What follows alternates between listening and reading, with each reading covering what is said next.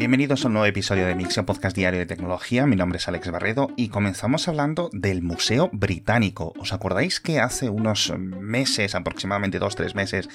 comentamos cómo habían desaparecido múltiples objetos, bueno, múltiples, cientos, posiblemente miles de piezas de los almacenes del Museo Británico que habían estado vendiéndose literalmente en eBay y de forma pública durante años. En principio, esto, bueno, obviamente fue un escándalo en el Reino Unido y en un montón de países, eh, digamos, herederos de donde fueron recuperadas esas piezas, esos artefactos, y el principal motivo de la facilidad y continuación en el tiempo con el que fueron robados es el descontrol que hay en, pues imagino que en casi todos los museos, obviamente solo hay un pequeño porcentaje de piezas en exhibición y en uno como el Museo Británico los almacenes contienen millones, muchos de ellos directamente sin catalogar. Entonces, la noticia es que el Museo Británico, después de la dimisión de su director que causó bastante revuelo, como decía, va a comenzar una copia digital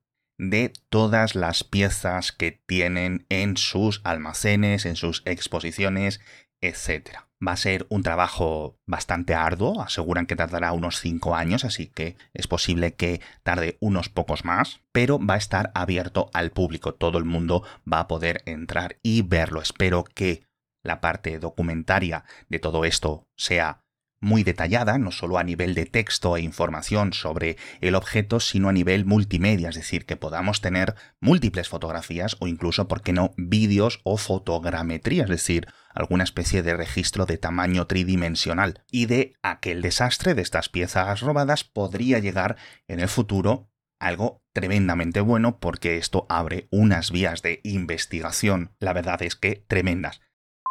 Y en el episodio anterior hablábamos de los centros de datos de Madrid y del consumo eléctrico en la región y de cómo estaba empezando a causar problemas en la red eléctrica y justo me comentó un oyente que hacía unos días había entrado en vigor el control energético de los centros de datos en la Unión Europea. Creo que el 11 de octubre aproximadamente era la fecha concreta y a partir de entonces cada instalación, cada empresa que gestione uno de estos centros de datos tendrá que hacer un informe anual siempre que ese centro de datos consuma más de 500 kilovatios. Esto no significa que vaya a haber multas o que vaya a haber impuestos o nada, simplemente es la Unión Europea que quiere tener esto en vigilancia, porque con el informe de 2023, con el informe de 2024, dice la Comisión que en 2025 se determinarán una serie de normas a cumplir desarrolladas en colaboración con la industria, pero simplemente es un método para tener esta industria mucho más vigilada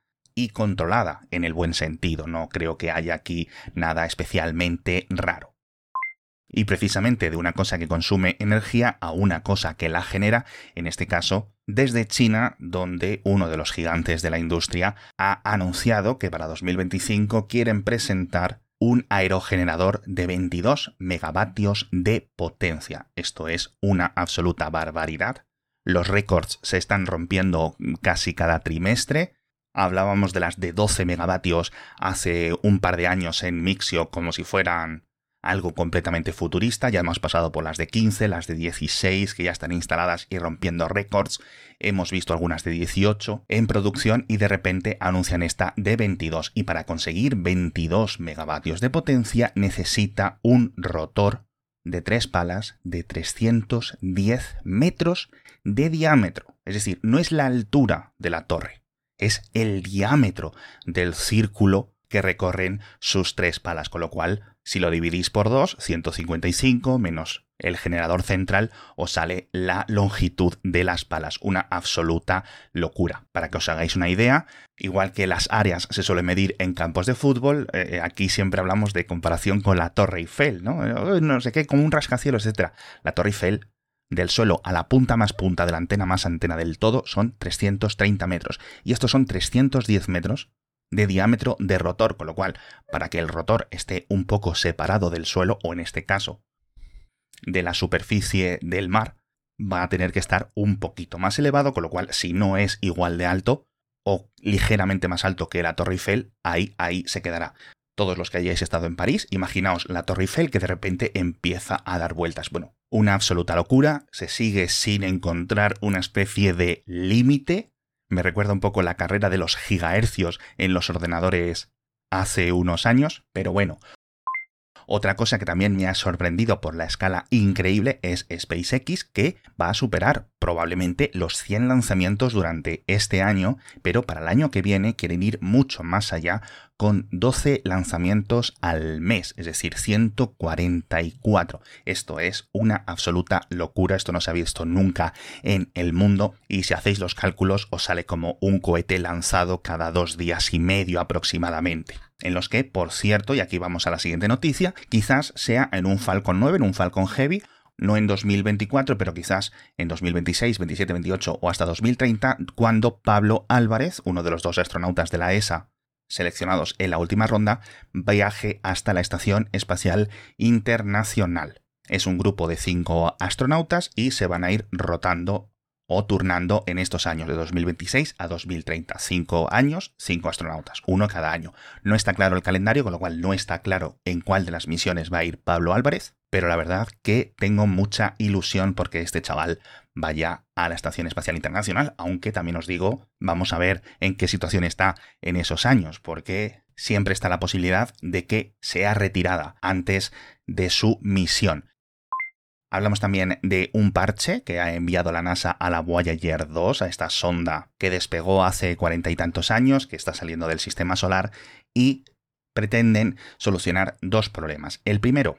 es el fallo informático que ocurrió en su hermana, en la Voyager 1, el año pasado, no el que ocurrió en la Voyager 2 recientemente de un problema de antena, sino un problema en el que en vez de ejecutar los comandos que le llegaban desde la Tierra, los escribía en su almacenamiento. Y el otro fallo que quieren solucionar con este parche es darle mayor flexibilidad en los giros cuando tiene que encender sus toberas porque se están acumulando residuos desde hace décadas y en algún momento acabará fallando y esto piensan que puede reducir la acumulación en los últimos encendidos con pocos efectos negativos. Van a probarlo estos días y si funciona bien, enviarán el mismo parche también a la Voyager 1. Estas cosas me fascinan, francamente.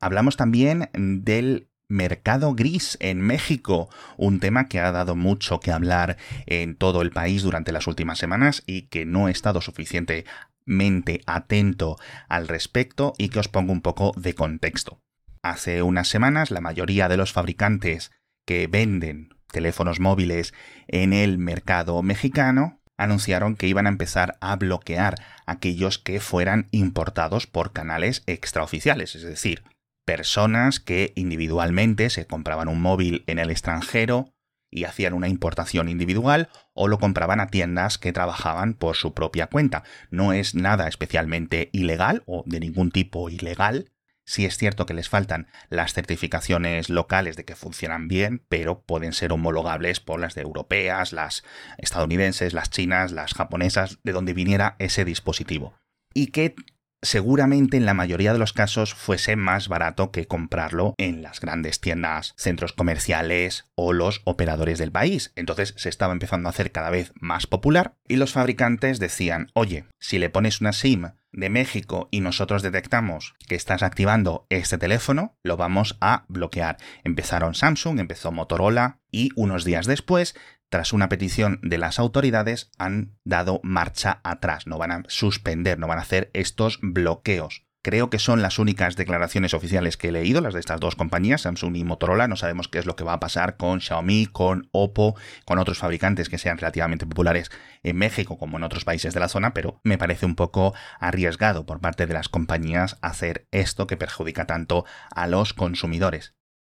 Hablamos también de energía nuclear, hablábamos antes de la eólica, ahora nos vamos a una completamente distinta, en dos países que empiezan por B. Burkina Faso, que va a ser el cuarto país en África con reactores nucleares, al menos esto es el plan que ha firmado un contrato con Rusia para instalarlos. Me parece que los otros tres países son Sudáfrica, obviamente Egipto, que en el futuro los va a tener, y también creo que Etiopía. Así que puede ser muy importante para la zona. Y ahí se van a construir reactores nucleares y uno o al menos dos que no se van a construir son los de Bulgaria, que tiene desde hace muchos años unos planes muy complicados para construir cuatro reactores más en dos plantas diferentes a lo largo del Danubio y ahora han anunciado que no les sale a cuenta construir dos de esos reactores, pero no los van a dejar en un almacén, ya están comprados, ya están pagados después de un montón de problemas legales y judiciales, esto lleva un montón de años, podéis leer al respecto sobre planta nuclear Belene, Bulgaria, y tendréis noticias desde 2005 aproximadamente. Y lo más probable es que esos reactores nucleares de fabricación rusa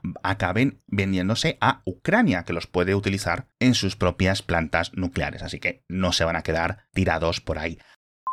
Y hablando de energía, vuelve a estar la cosa muy malita con el precio de la gasolina, pero por suerte está nuestro patrocinador BP que vuelve a hacérnoslo a todos eh, pues mucho más sencillo, porque ya sé que la mayoría de los oyentes tenéis la tarjeta Mi BP con la que seguro que habéis ahorrado como yo muchísimo dinero todos los meses, los últimos años gracias a las ofertas que os hemos ido contando en este podcast y más que os vais a ahorrar, porque ahora la tarjeta Mi BP es mucho mejor y todos vamos a poder BPar al máximo este otoño, porque BPar oye, es sinónimo, ¿no? De hacer las cosas sencillas, de hacer las cosas rápidas, de ahorrar más, de obtener más ventajas y que sabéis que os podéis instalar la aplicación Mi BP en vuestro móvil de forma gratuita y que ahora puedes ahorrar hasta 20 céntimos por litro repostando carburante BP Ultimate con tecnología Active simplemente enseñando tu aplicación Mi BP a la hora de repostar. Ya sabes, lo mejor para tu motor y para tu bolsillo. Y si aún no tienes la aplicación, descárgatela buscando Mi BP en tu tienda de aplicaciones o entrando en mibp.es. Hablamos también de Lucía, este chat sintético de WhatsApp y Telegram, que según sus creadores tiene ya más de 17 millones de usuarios, lo cual es una cifra bastante, bastante alta, y lo han comentado en su tercera ronda de financiación o de inversión que han conseguido 10 millones de euros extra. Vamos a ver qué tal les va en el futuro, hay múltiples opciones similares, algunas incluso, ya sabéis que en preparación por la propia Facebook, los propios dueños de WhatsApp, con lo cual no sé en el futuro qué relación o qué posibles modelos de negocio o integraciones van a poder tener estas herramientas. Y no me cabe ninguna duda que Telegram está trabajando en una cosa similar por su cuenta. Hablamos también de Tinder, que va a añadir una especie de sistema de celestinas para recomendarle ligues o posibles personas interesantes a nuestros amigos, aunque no tengamos cuenta de Tinder. Y por último, Twitch va a permitir retransmisión en varias plataformas a la vez para todos los creadores o para todas las personas que emitan, que estaba permitido, pero si no eras un socio de Twitch, un partner. Así que las grandes estrellas de Twitch van a poder emitir en múltiples plataformas e incluso en su propia página web a la vez, en tiempo real, ganando dinero y espectadores en todas a la vez, pero no podrán combinar las funciones del chat o en la emisión de Twitch contar que también está disponible esa emisión en YouTube, en Facebook, en Twitter, en TikTok o donde sea. Ni por supuesto enlazarlo en el chat. Un poco raro, pero vamos a tener mucha más libertad para ver este tipo de emisiones en una plataforma que nos venga mejor a nosotros. Con esto acabamos por hoy. Muchísimas gracias a todos por estar conmigo en un nuevo episodio de Mixio y nos vemos el próximo con más noticias de tecnología.